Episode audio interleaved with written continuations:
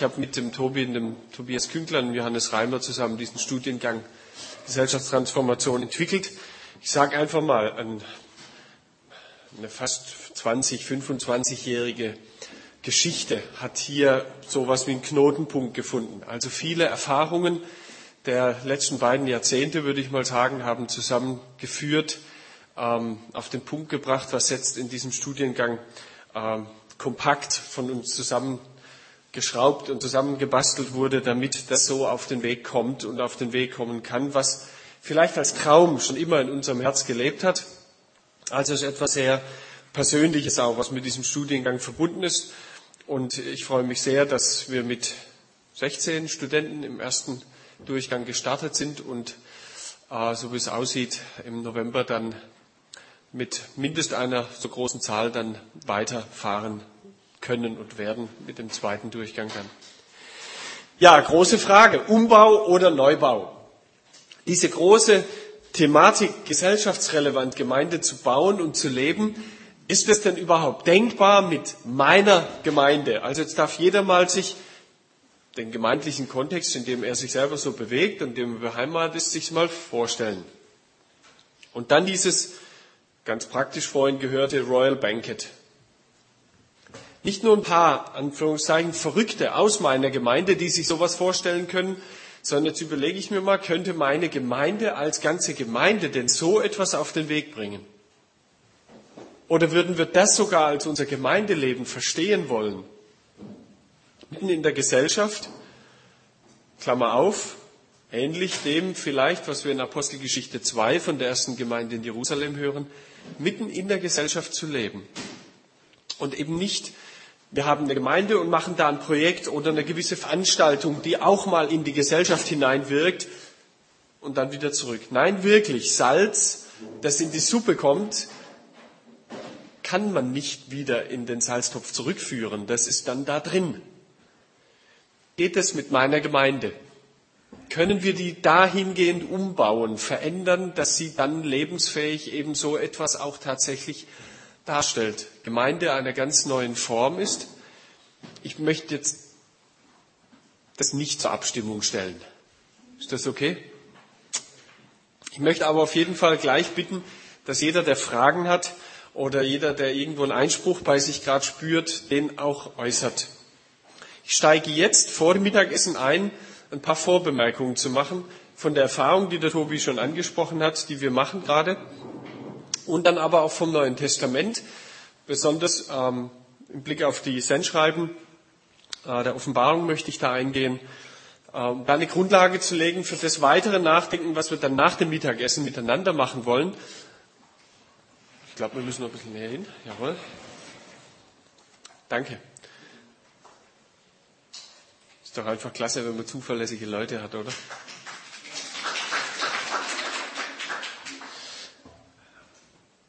Ja, die eigene Erfahrung. Ich, ich fange mal zunächst damit an. Es war bei einer Master- und Doktoralwoche in Wiedernest, wo ein, ein junger Missionar, der in Ägypten arbeitet, auch dabei war in einer Open Space Arbeitsgruppe, hat er dann folgenden Satz zum Besten gegeben, wo es auch um die Frage von Gesellschaftsrelevanz von Gemeinden ging. Ähm, ich, ich hoffe, ist irgendjemand aus den neuen Bundesländern hier? Gut, ja, also ich versuche es mal so einigermaßen hinzukriegen. Ähm, ja, weißt du, bist du so eine Gemeinde umgeeselt hast, da bist du doch schon lange in der Kiste und einen Stock tiefer. Er war davon überzeugt, dass man eine traditionelle deutsche Gemeinde in einer normalen Lebenszeit nicht umgearbeitet bekommt, nicht umgeeselt bekommt. Das Wort umeseln begleitet mich seitdem so, weil so diese Eselsarbeit, der habe ich mich eigentlich gestellt. Umeseln, etwas da muss ich wirklich ackern. Da muss ich unglaublich viel Engagement zeigen, damit da etwas geht. Und es ist tatsächlich so, dass ich Pastor bin in einer landeskirchlichen Gemeinschaft beziehungsweise in einem Bezirk als verantwortlicher, hauptverantwortlicher Gemeinschaftspastor tätig bin. Im Bezirk Böblingen haben wir sieben große Gemeinschaften, sehr untypisch eigentlich für landeskirchliche Gemeinschaften, die zwischen 40, 45 und 200 Besuchern haben. Diese sieben Gemeinschaften, wir sind insgesamt jetzt fünfeinhalb und dann ab Herbst sechseinhalb Personalstellen, stark Hauptamtliche und haben etwa 200 ehrenamtliche Mitarbeiter, die regelmäßig in verschiedenen Aufgaben tätig sind. In einem dieser Orte, der kleinen Landgemeinde, die heißt Grafenau, kam im Leitungskreis der Gedanke auf, wir könnten unsere Gemeinde einmal analysieren. Und die Gemeindeanalyse, die wir dann so durchgeführt haben, da kam dabei heraus, dass ein Bereich, der dabei auch befragt wurde, praktisch nicht vorkommt, nämlich der ganze Bereich Diakonie, soziale Verantwortung. Relativ stark war im Bereich Evangelisation, Mitarbeiterbegleitung, das alles war relativ gut, aber der Bereich Diakonie und soziale Verantwortung, der war quasi nicht vorhanden und miserabel benotet. Es hat zu einem Gesprächs- und Nachdenkensprozess geführt, der so etwa ein Jahr gedauert hat. Und dann kommen manchmal besondere Ereignisse zusammen. Die haben ein relativ neues Gebäude dort und das wird noch abbezahlt. Und dann wurde so beim jährlichen Kassenbericht deutlich, dass es noch zwei, drei Jahre geht, dann ist das Haus bezahlt und allein für dieses Haus werden circa 25.000 Euro jährlich von dieser kleinen Gemeinde, die so etwa 50 Mitglieder umfasst, gespendet. Und da saß eine Verantwortliche aus dem Leitungskreis neben mir während dem Kassenbericht und habe ich so sie angehauen, so ins Ohr geflüstert, habe gesagt, du, was machen wir eigentlich mit dem vielen Geld in zwei Jahren, wenn das Haus bezahlt ist? Am nächsten, ich habe gar nichts gesagt. Am nächsten Morgen hat sie mich angerufen und hat gesagt, du hast mir eine schlaflose Nacht bereitet. Sag ich, warum? Ja, wegen dem Satz da, wegen dem Geld. Jetzt, ich, ich kann, ich, ich werde einfach nicht mehr ruhig. Wir müssen, wir müssen doch nicht noch zwei Jahre warten. Warum sollen wir nicht jetzt schon etwas in Bewegung bringen? Gerade im Bereich dessen, was wir für Jugendliche bisher schon angefangen haben zu tun. Ich muss sagen, die haben dort äh, einmal wöchentlich ein offenes Jugendcafé, das wirklich tatsächlich von den Anführungszeichen Outcasts in diesem Dorf besucht wird. Also da kommt wirklich buntes Volk und kein Gemeindevolk, nur zwei, drei Mitarbeiter von der Gemeinde, die dieses Jugendcafé betreiben oder bewirtschaften. Und von diesem ausgehend, was beim Kaffee läuft, wurde uns bewusst, werden wir oder müssen wir etwas tun, wenn wir diakonisch sinnvoll in diesem Dorf weiterarbeiten wollen. Und wenn wir Geld zur Verfügung haben, dann sollten wir doch auch eine Stelle schaffen. Ähm, oder irgendjemand anstellen, der da intensiver dran gehen kann, zum Beispiel ein Kooperationsprojekt mit der örtlichen Schule anzufangen. Das wäre doch mal noch eine Idee, die soll ja eine Ganztagsschule werden. Okay.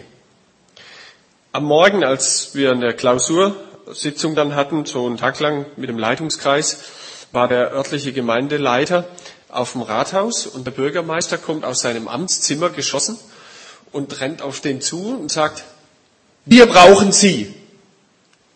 Wir brauchen Sie als Gemeinschaft, sonst kriegen wir das nicht hin, was wir hier mit den Hauptschülern bewerkstelligen wollen. Und ist wieder in seinem Amtszimmer verschwunden. Doch gut, oder? Dass Gott manchmal nicht unbedingt durch Pastoren redet, sondern auch durch Bürgermeister. Und so kamen die verschiedenen Stränge so zusammen. In diesem Klausurtag wurden wir dann relativ schnell einig, dass wir hier im Zusammenhang mit diesem Studiengang eine Stelle schaffen wollen, ein Projekt angehen wollen für drei Jahre, um die Gemeinde umzubauen.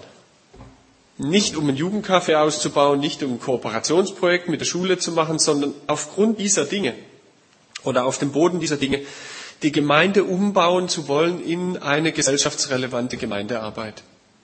Als ganze Gemeinde. Große Idee, große Vision. Ich war stolz auf meinen Leitungskreis dort. Und wir haben diesen Beschluss gefasst und gesagt, wir wollen die Stelle schaffen, wenn wir bis zu einem gewissen Datum die Zusagen haben, dass Leute auch Geld über das, was sie bisher spenden, hinausgeben, um die Stelle zu finanzieren. Wir hatten dann äh, drei Wochen äh, später eine Gemeindefreizeit, wo wir das thematisch angehen wollten. Und wir hatten vor der Freizeit etwa 300 Euro festen Zusagen und wir haben gewusst, wir brauchen etwa 1500 Euro Zusagen, damit wir das angehen können. Am Sonntagabend nach der Gemeindefreizeit hatten wir 1600 Euro Zusagen. Grünes Licht, ähm, wunderbar, tolle Erfahrung. Und jetzt haben wir diese Stelle. Das ist jetzt losgegangen. Und ich merke, in drei Jahren werden wir es nicht schaffen. Solange wie dieses erste Projekt jetzt konzipiert ist. Jetzt würde ich gerne einfach mal hören, was glauben Sie von Ihrer Einschätzung her? Wie lange würden Sie sagen, dass eine eher traditionell geprägte Gemeinde braucht, um ein neues Paradigma sich anzueignen, gesellschaftsrelevant eine Gemeinde zu bauen? Bitte? 20 Jahre? Zehn Jahre? Sie sind jung, haben noch mehr Hoffnung.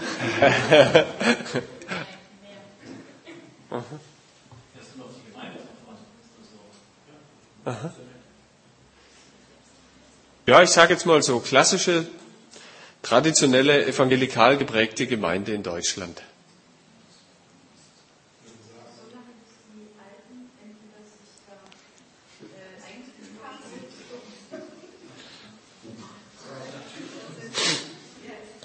Meine Erfahrung, die ich Ihnen da gleich entgegensetzen möchte, es sind nicht die Alten und die Jungen, die das Problem sind, sondern wir haben sehr viele alte Junge und wir haben sehr viele junge Alte.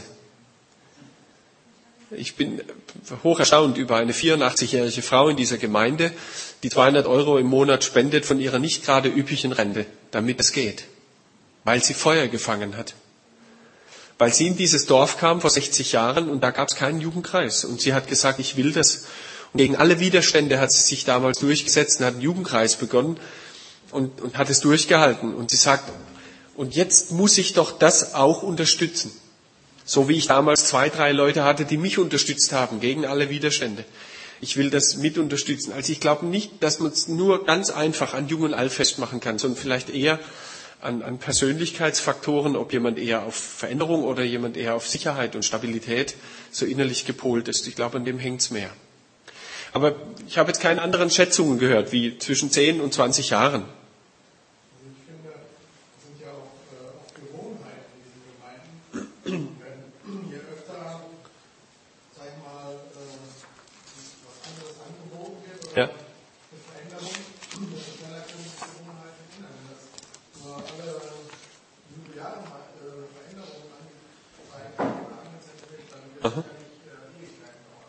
Also.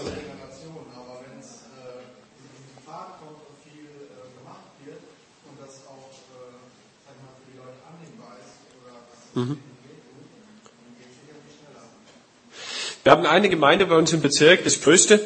Da habe ich was beobachtet in den letzten Jahren, das finde ich sehr interessant. Immer wenn etwas zum dritten Mal stattfindet, ist eine Tradition. Ja?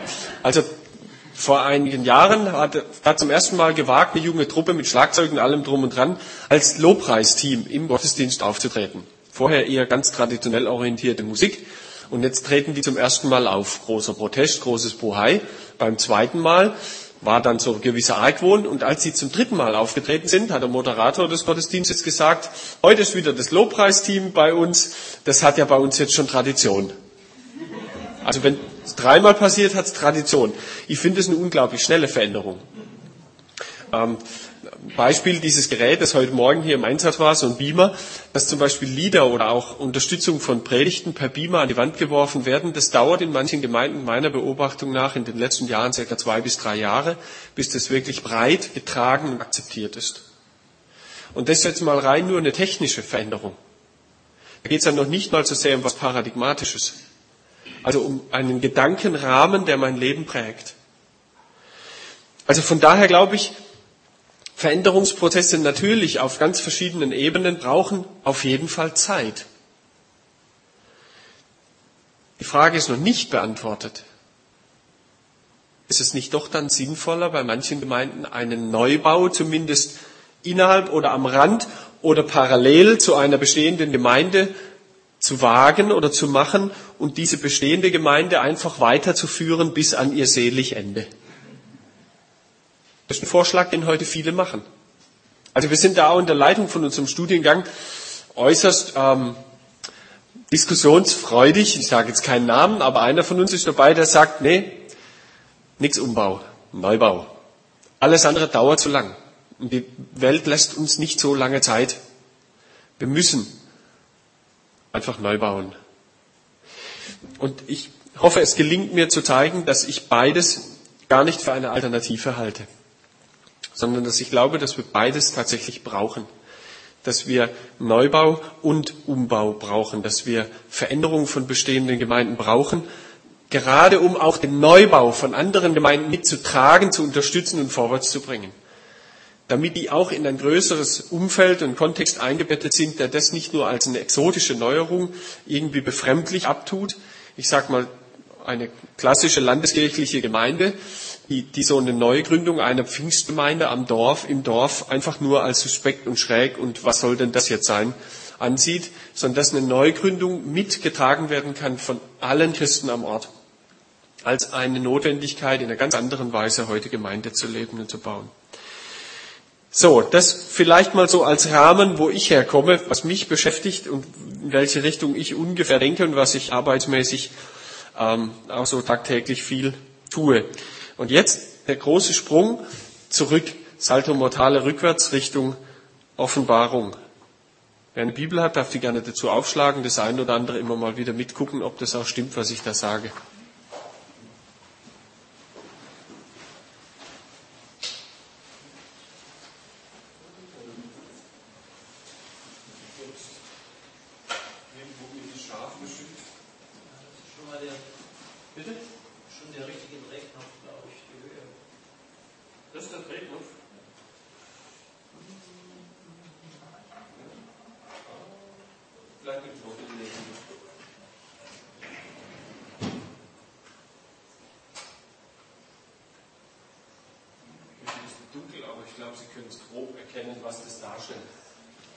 Das sind also diese sieben Gemeinden, die als Empfängerkreis in Offenbarung 1 genannt werden. In diesem Buch, das weithin oder von vielen Theologen zum Teil einfach abgetan wird, mit einem Schimpfwort, Apokalyptik. So heißt dieses Buch ja auch, die Apokalypse des Johannes, beziehungsweise, wie es in Offenbarung 1 heißt, die Apokalypsis tu Jesu Christu, also die, eigentlich die Offenbarung Jesu Christi und nicht die Offenbarung des Johannes. Apokalypse war eine, oder Apokalyptik ist eine Literaturgattung, die im Judentum entstanden ist, schon zwei Jahrhunderte vor Christus etwa, gerade im Zuge dieser relativ turbulenten Phase der Besetzung durch verschiedene Machthaber und durch verschiedene Versuche, Religionsvermischung in Israel zu betreiben, wo dann sehr starke Endzeiterwartungen durch solche ähm, Bücher wie ähm, zum Beispiel das vierte Buch Esdras oder das Enoch-Buch und verschiedene, die eben als Offenbarung, als Apokalypse betitelten Bücher damals dann geweckt und genährt haben. Meistens mit sehr viel Bildersprache, mit sehr viel Zukunftssehnsucht, mit paradiesischen, fast Schlaraffenlandähnlichen Bildern, die damit verbreitet wurden und die die Hoffnung auf eine bessere Welt letztlich versucht haben zu wecken. Es ist sehr schwierig, ähm, die Offenbarung eigentlich im Neuen Testament in diese Reihe der apokalyptischen äh, Literatur einzuordnen, weil eben diese ganz realistische, konkrete Verortung in der Offenbarung hier stattfindet, nämlich einen Empfängerkreis von konkret bestehenden Gemeinden, die benannt werden, mit bestehenden echten Situationen, also eine Realität, von der ausgegangen wird, einem so ist es. Aufbau der Offenbarung ist relativ einfach erkennbar. Und zwar in Offenbarung 1, Vers 19 heißt es, schreibe, was du gesehen hast und was ist und was geschehen soll danach.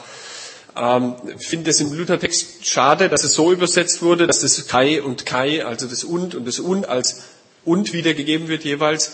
Ich halte es für die korrektere Übersetzung, das so zu wiederzugeben. Schreibe, was du gesehen hast, Doppelpunkt. Was ist und was geschehen soll danach. Also eine Zweiteilung der Offenbarung, die Einblick gibt in die jetzige Situation und gleichzeitig in zukünftige Entwicklungen.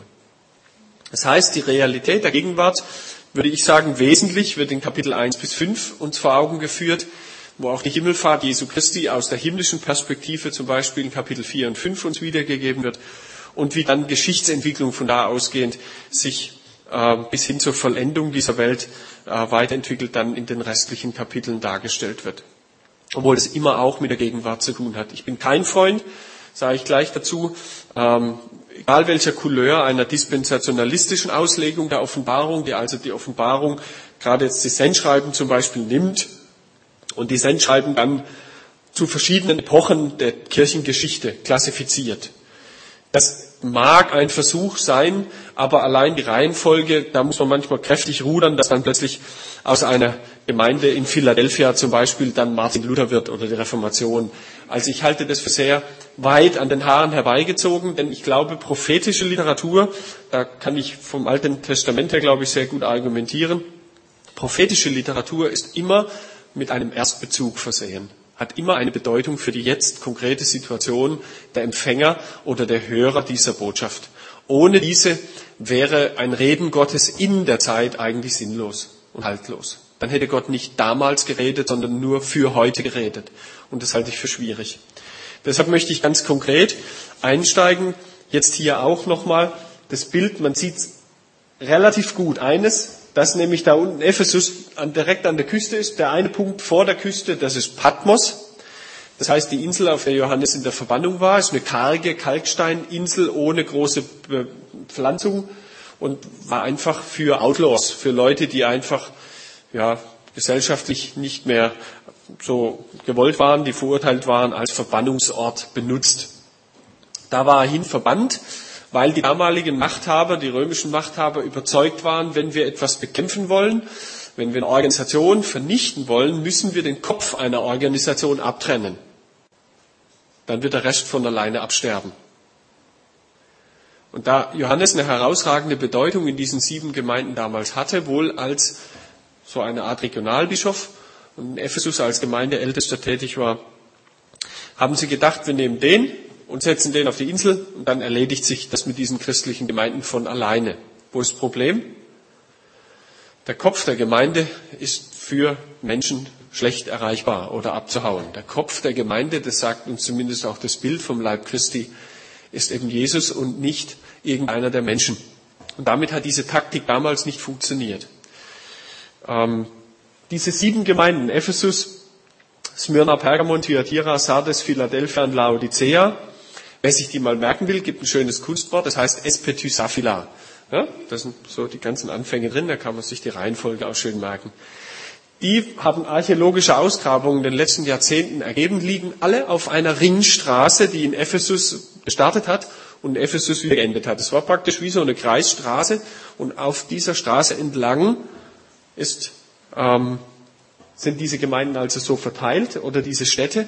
Und das zeigt uns auch im Nachhinein übrigens ganz nebenbei einen Effekt. Ungefähr äh, 30, 35 Jahre nach der Gemeindegründung gehe ich davon aus, ist die Offenbarung zumindest in ihrer ersten Gestalt verfasst.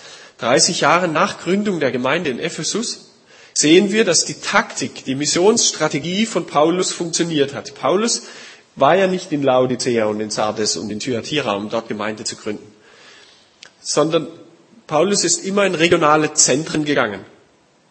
Er wäre niemals nach Marburg gegangen. Das sei den hier Ortsansässigen einfach mal jetzt so gesagt. Sondern er wäre eben nach Frankfurt, nach Köln, nach Berlin, nach Stuttgart, in die großen regionalen Zentren und war sich darüber klar, wenn wir dort eine Gemeinde gründen, durch das Pulsieren, normale Pulsieren des Lebens, wird daraus dann auch im Umland und im Umfeld Gemeinde Jesu entstehen. Wir sehen, dass das funktioniert hat. 30 Jahre danach sehen wir sogar Gemeinden, die schon wieder so traditionell waren, äh, dass sie also wohl schon relativ lange Bestand haben, wo dann jetzt die Offenbarung verfasst ist. Also das hat funktioniert. Ich möchte ganz besonders ein Augenmerk jetzt noch legen auf die Gemeinde in Ephesus. Warum? Die Gemeinde in Ephesus gibt uns Einblick wie keine andere in Entwicklungszyklen einer Gemeinde.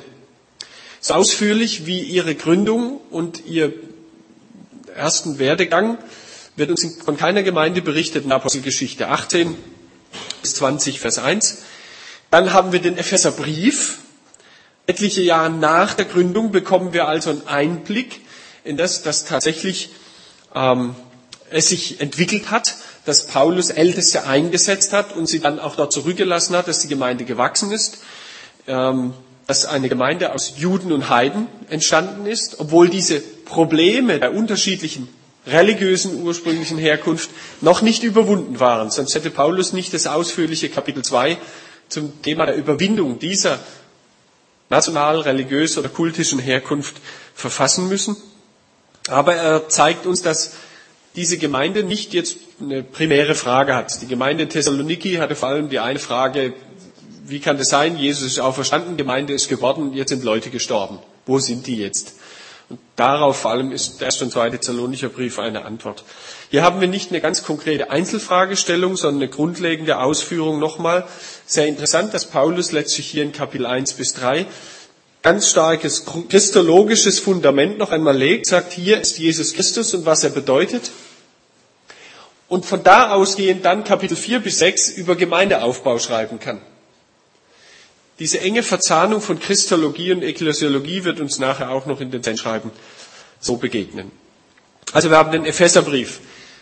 Dann haben wir weitere Hinweise indirekter Art im Blick auf die Gemeinde in Ephesus. Einige Jahre wieder danach schreibt Paulus an Timotheus zwei Briefe, der während der Zeit, als er die empfangen hat, letztlich stellvertretend oder als verlängernder Arm von Paulus in diesen Gemeinden versucht, in Ephesus und Umgebung ähm, Gemeindeaufbau weiter voranzubringen, Probleme zu bearbeiten und auch zu beseitigen.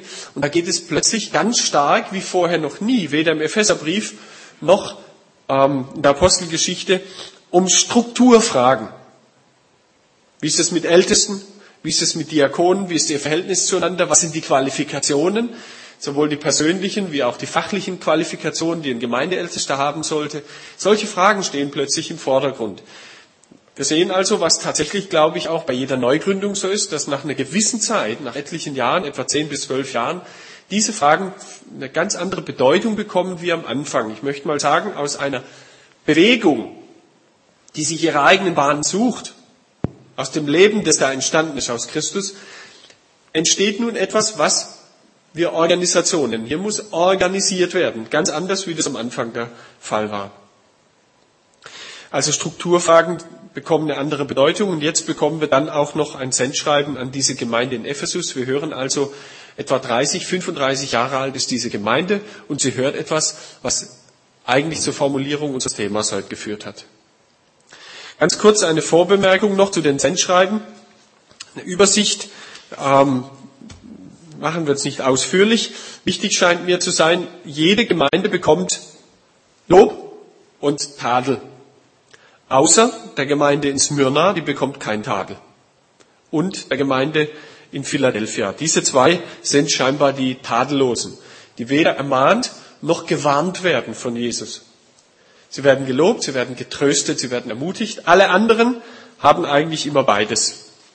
Nur eine Gemeinde bekommt eigentlich kein so richtiges Lob. Nämlich die Gemeinde in Laodicea, die letzte. Sie wird überhaupt nicht gelobt. Da ist scheinbar Hopfen und Malz verloren. Aber auch sie bekommt die Aufforderung, umzukehren, Buße zu tun.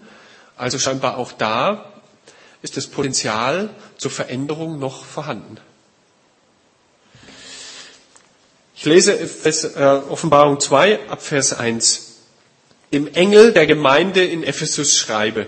So beginnt jedes Sendschreiben, das an einen Engel adressiert ist. Dazu ganz kurz.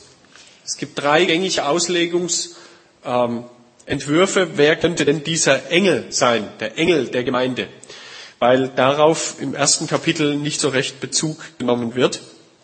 Da heißt es lediglich, dass Jesus von Johannes gesehen wird als einer, der unter sieben goldenen Leuchtern steht. Und diese sieben goldenen Leuchter, und er hat sieben Sterne in der Hand, die werden uns dann erläutert als die sieben Sterne, die du gesehen hast in meiner Hand und der sieben goldenen Leuchter ist dies. Die sieben Sterne sind Engel der sieben Gemeinden und die sieben Leuchter sind sieben Gemeinden. Also auf die Engel wird Bezug genommen, aber es wird uns nicht erklärt, wer das ist. Und dann die sieben Leuchter, also als, ich sage jetzt mal, siebenarmiger Leuchter oder irgendein Kerzenhalter, das wird auch nicht näher bezeichnet oder ist nicht ganz eindeutig, aber so etwas müssen wir uns vorstellen, steht da und Jesus steht in ihrer Mitte. Also ich bin inmitten meiner Gemeinden und ich halte diese Engel in der Hand. Was sind die Engel? Einzelpersonen. Das ist eine Auslegungsmöglichkeit. Wenn das Einzelpersonen sind, zum Beispiel Gemeindeleiter, welches Beispiel nahe. Wir würden heute vielleicht auch Pastoren sagen, ja, der Pastor kriegt einen Brief, so eine Art Inspektionsbrief oder Visitationsschreiben nun von Jesus und ihm wird gesagt, was er zu tun, was er zu lassen hat. Dann ist es relativ schwierig, äh, zum Beispiel etwas wie in Vers 5 lautendes nachzuvollziehen. Denke daran, wo du gefallen bist und tue Buße und tue die ersten Werke, wenn aber nicht, werde ich über dich kommen und deinen Leuchter wegstoßen. Wenn eine Einzelperson plötzlich die Gesamtverantwortung für die Existenz einer Gemeinde bekommen würde, würde das allem, was im Neuen Testament über Gemeinde steht, widersprechen. Der Leuchter, der die Gemeinde ist, wird weggestoßen, wenn er, diese Einzelperson, der Engel der Gemeinde, der Bote der Gemeinde eben nicht tut, was Jesus ihm sagt. Von daher ist es relativ schwierig, auch die einleitenden, die abschließenden Sätze eines jeden Sendschreibens. Wer Ohren hat zu hören, der höre. Das ist eindeutig an einen Plural gerichtet und nicht an einen Singular. Also von daher ist es schwierig, hier nur die Einzelperson als Adressat zu verstehen oder den Engel als Einzelperson. Hier geht es also nicht um einen Engel als Einzelmenschen, würde ich deutlich sehen hier vom Kontext her. Das Zweite, dass tatsächlich von Auslegern ausgegangen wird, es geht um einen Engel.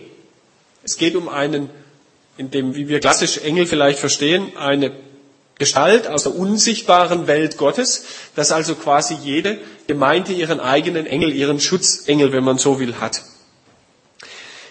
Da gibt es jetzt aber ein technisches Problem. Da die Offenbarung Kapitel 1 sehr viel Wert darauf legt, die Entstehung der Offenbarung uns nahezubringen, dass nämlich Jesus diese Worte vom Vater empfangen hat und sie nun Johannes quasi diktiert. Wie sollte nun plötzlich ein Schutzengel in der Welt Gottes wiederum zurückdiktiert bekommen, was Johannes aufschreibt, um das der Gemeinde zu übermitteln? Also das wäre ein ziemlich heftiger Kreisverkehr, der da laufen würde. Also vom Himmel runter zum Johannes. Johannes gibt die Botschaft wieder zurück an den Engel in der unsichtbaren Welt, der nun diese seine Gemeinde informieren soll. Relativ schwierig und kompliziertes Verfahren, weshalb ich es auch eindeutig ablehne.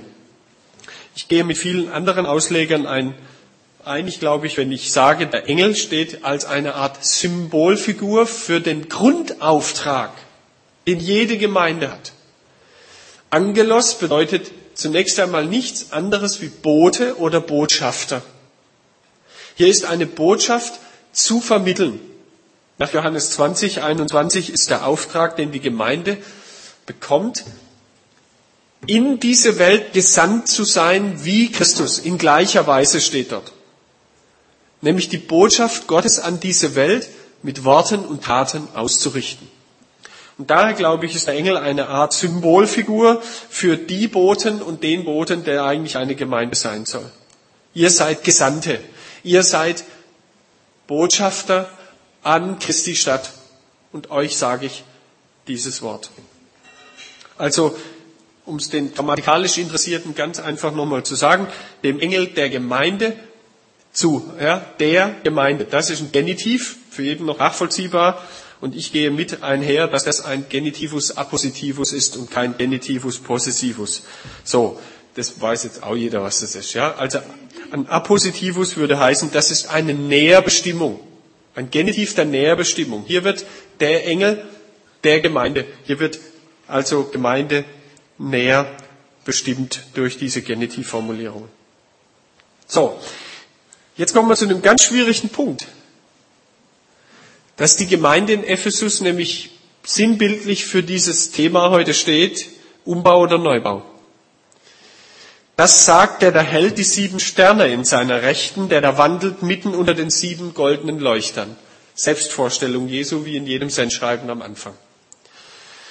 Ich kenne deine Werke, und deine Mühe und deine Geduld und weißt, dass du die Bösen nicht ertragen kannst und du hast sie geprüft, die da sagen, sie seien Apostel und sind's nicht und hast sie als Lügner befunden.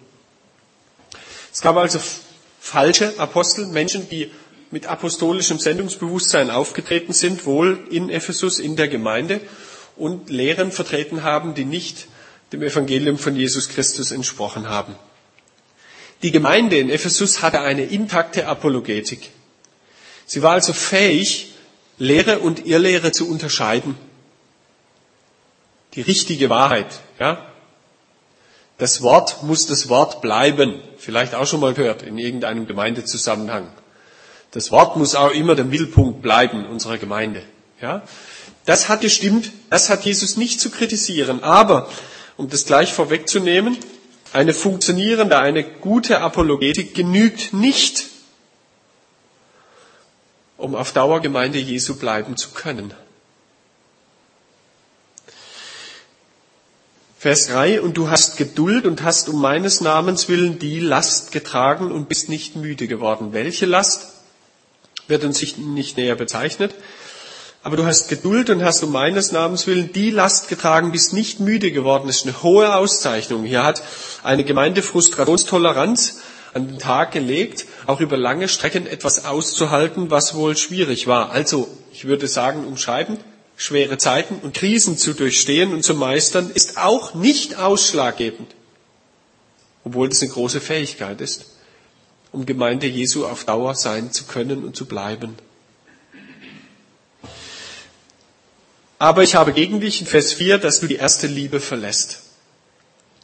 So denke nun daran, wovon du gefallen bist und tue Buße und tue die ersten Werke. Wenn aber nicht, werde ich über dich kommen und deinen Leuchter wegstoßen von seiner Stätte, wenn du nicht Buße tust. Aber das hast du für dich, dass du die Werke der Nikolaiten hassest, die ich auch hasse. Wer Horen hat, der höre, was der Geist den Gemeinden sagt. Wer überwindet, dem will ich zu essen geben vom Baum des Lebens, der im Paradies Gottes steht. Jetzt wären wir wieder bei diesem schönen Royal Banquet am Ende gelangt. Ich möchte nicht auf alle Details eingehen, nur noch ein paar Striche dran machen. Die Werke der Nikolaiten, das war eine Irrlehre, die auch in noch in anderen Gemeinden aufgetreten ist, die lasse ich jetzt beiseite. Festhalten möchte ich, es gibt die Möglichkeit, dass eine Gemeinde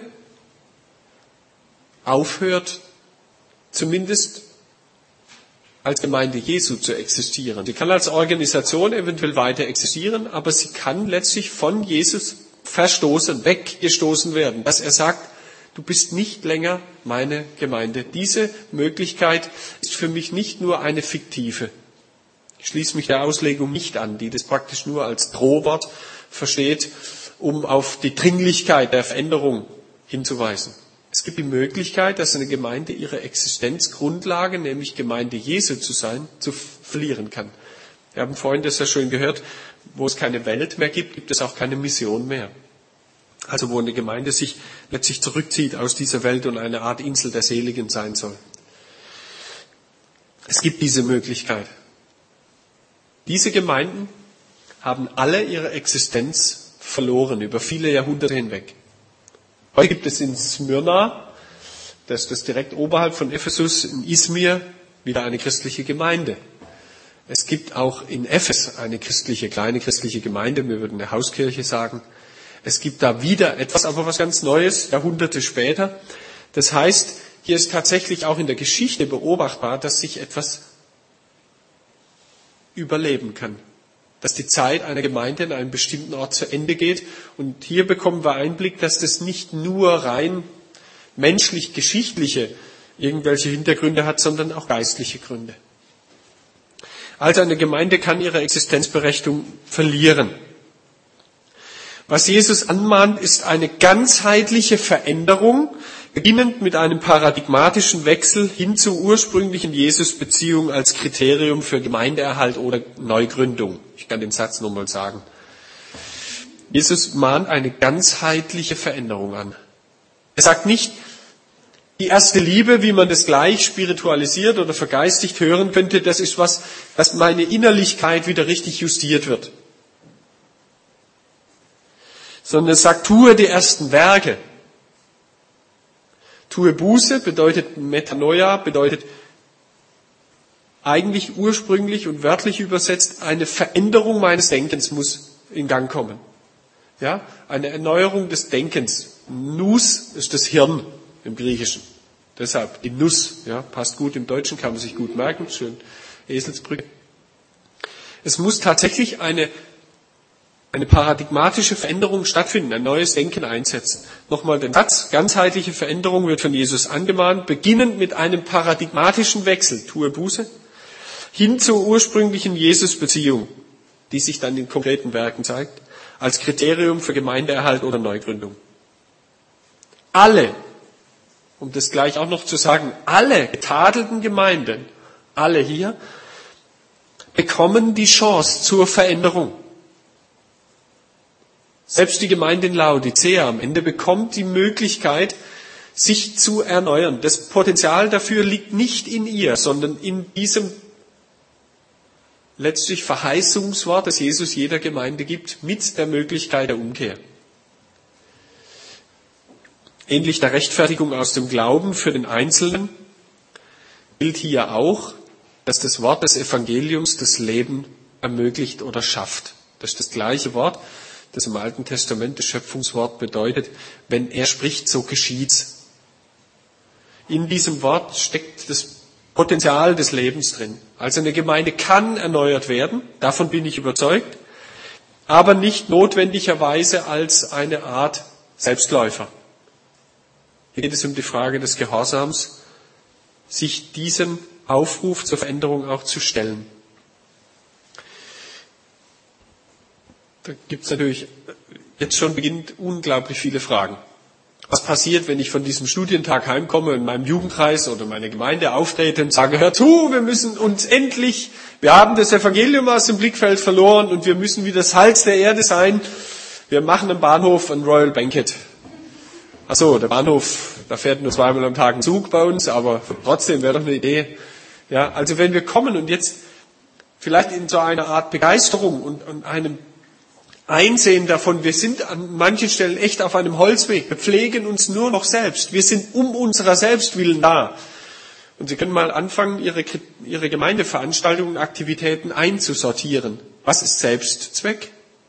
Und was davon ist eigentlich wirklich primär der Sendung in die Welt dienlich?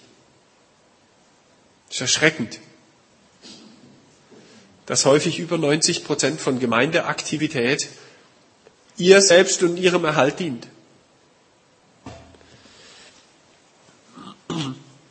Immer in der Hoffnung, dass die gemeindeeigene Kindergruppe oder Jungschargruppe oder was auch immer doch eventuell auch mal einen versprengten Heiden findet, der da kommt und dem man sich dann missionarisch zuwenden kann. Klammer auf, der eigentliche katechetische Ort für die Unterweisung gemeindeeigener Kinder ist die Familie und nicht die Gemeinde. Wo steht es?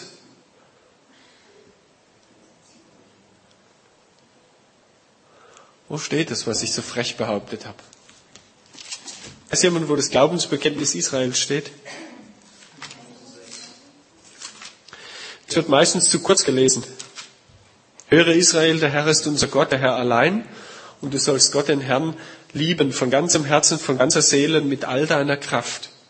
Und diese Worte, die ich dir heute gebiete, sollst du zu Herzen nehmen und du sollst sie deinen Kindern erzählen. Und davon reden, wenn du in deinem Haus bist oder mit ihnen gemeinsam unterwegs bist, wenn du dich niederlegst oder aufstehst und so weiter. Im normalen alltäglichen Lebensvollzug ist diese Katechese hineinverordnet. Schon vom alttestamentlichen Gottesvolk und in den Rahmen des Eukos oder der Eukia-Gemeinde im Neuen Testament dann fortgeführt. Bitte? Ja.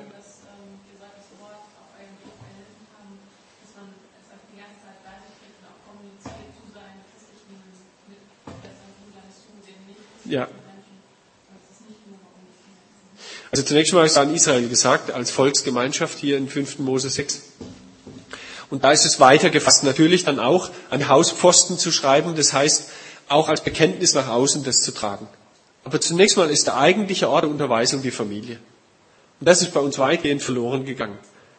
Auch die Rolle des Hausvaters würde da nochmal eine ganz andere Betrachtung bedürfen. Aber wir sehen auch da bei diesem Glaubensbekenntnis Israels steht im Kern ein Thema, das Jesus hier Ephesus gegenüber aufnimmt, nämlich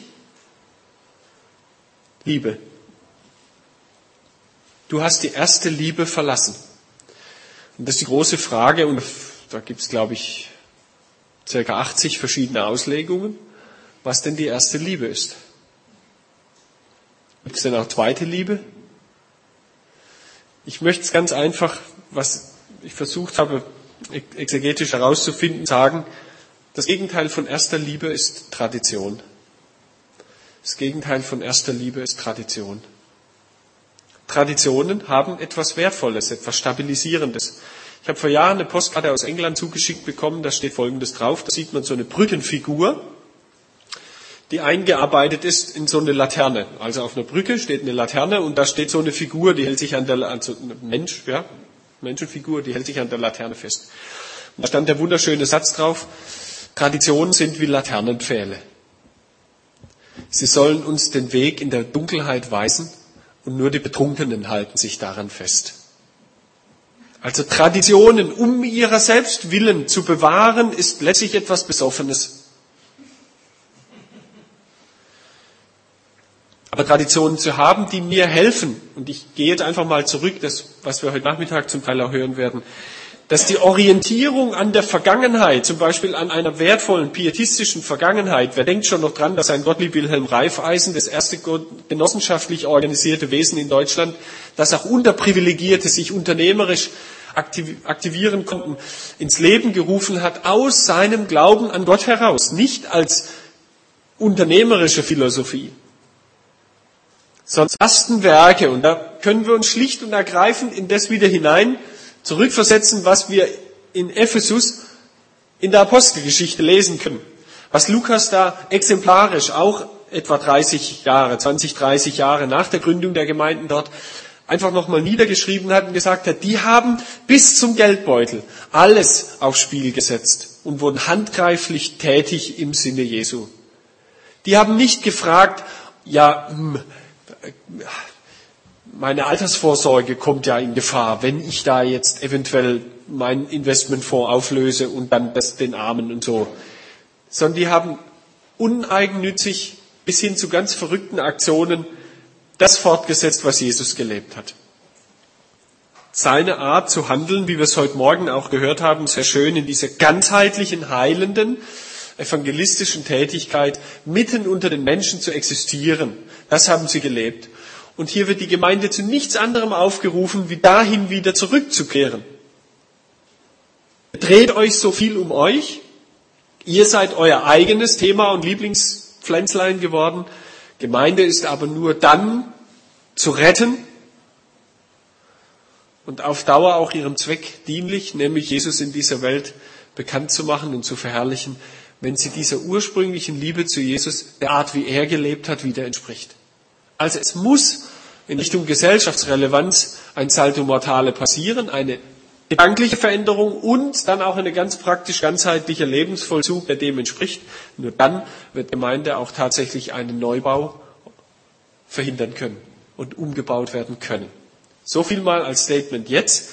Wie Umbau gehen kann, welche Phasen das hat, wie das konkret aussehen könnte, welche Kriterien eine lebendige Gemeinde hat, an das gehen wir heute Nachmittag gemeinsam. Dann sage ich nicht mehr viel, dann sind Sie viel mehr dran, selber für sich auch und Ihre Gemeinden daran weiterzuarbeiten, weiter zu überlegen. Guten Appetit. 14 Uhr. Jetzt weiter.